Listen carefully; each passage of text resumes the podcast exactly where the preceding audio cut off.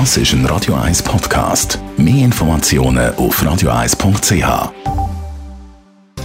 Netto, das Radio 1 Wirtschaftsmagazin für Konsumentinnen und Konsumenten. Jan von Dobbel.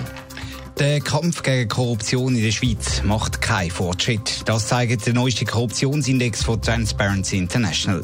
Die Schweiz liegt zwar in der Rangliste immer noch weit vorne auf Platz 4, hat aber Rang eingebüßt und erreicht weiter 85 von 100 möglichen Punkten. Der VW-Konzern muss Kanada einen Buß von fast 150 Millionen Franken zahlen. Das wegen der Verstöße gegen Umweltgesetze und Importvorschriften, teilt die Staatsanwaltschaft mit. VW hat vorher zugegeben, Autos nach Kanada geliefert zu haben, die nicht den Abgasstandards entsprechen. Weltweit hat VW jetzt schon mehr als 32 Milliarden Franken Strafe und Entschädigung müssen zahlen wegen dem Abgasskandal. Die Münzstätte Swissmint gibt nochmal 37.000 Roger Federer Münzen raus.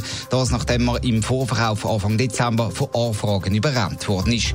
Die nächste Tranche kommt heute auf den Markt. Außerdem gibt Swissmint auch noch die kleinste Goldmünze der Welt raus.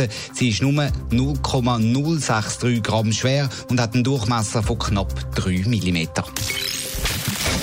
Gross ist die Enttäuschung von der Schweizer Delegation nach dem Treffen mit dem Donald Trump in Davos. Ein Freihandelsabkommen, das man hat pushen das sei weiter Ferne, hat es geheissen. Aber Jan von Dobel, äh, die Amerikaner sehen das ein bisschen anders. Ja, mindestens der amerikanische Botschafter in der Schweiz, der Edward McMahon, er hat der NZZ und der Aargauer Zeitung je ein längeres Interview gegeben und von grossen Fortschritten geredet. Es gibt durchaus Chancen, dass es schnell zum Freihandelsabkommen komme. Warum kommt er auf das? Ich meine, die Schweiz hat sich ja eher nüchtern gezeigt nach dem Gespräch.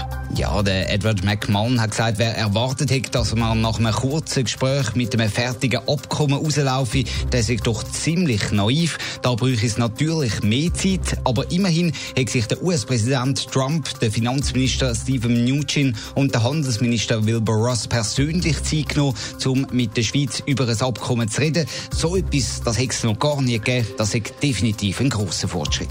Elf Minuten haben wir über das Handelsabkommen geredet. Hat die Schweiz mehr Zeit müssen investieren Ja, das findet die Amerikaner sechs ein bisschen schade dass Bundespräsidentin Simonetta Sommaruga länger über den Klimaschutz diskutieren Da kennen wir doch eigentlich die Haltung von Donald Trump und darum sagen Gespräche über das Thema verschwendete Zeit, so der Edward McMullen. Aber er betont auch, die Verhandlungen mit der Schweiz sind viel, viel einfacher für die USA als zum Beispiel die mit der EU. Und da will man ja auch bald ein Freihandelsabkommen machen. Das zeige, dass es für die Schweiz durchaus Chancen gibt. Aber nur, wenn man auch den Landwirtschaftsbereich mit einbezieht. Und genau daran sind die letzten Verhandlungen zwischen den USA und der Schweiz ja gescheitert.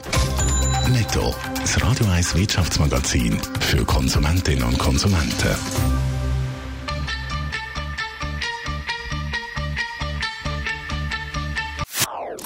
Das ist ein Radio 1 Podcast. Mehr Informationen auf radio1.ch.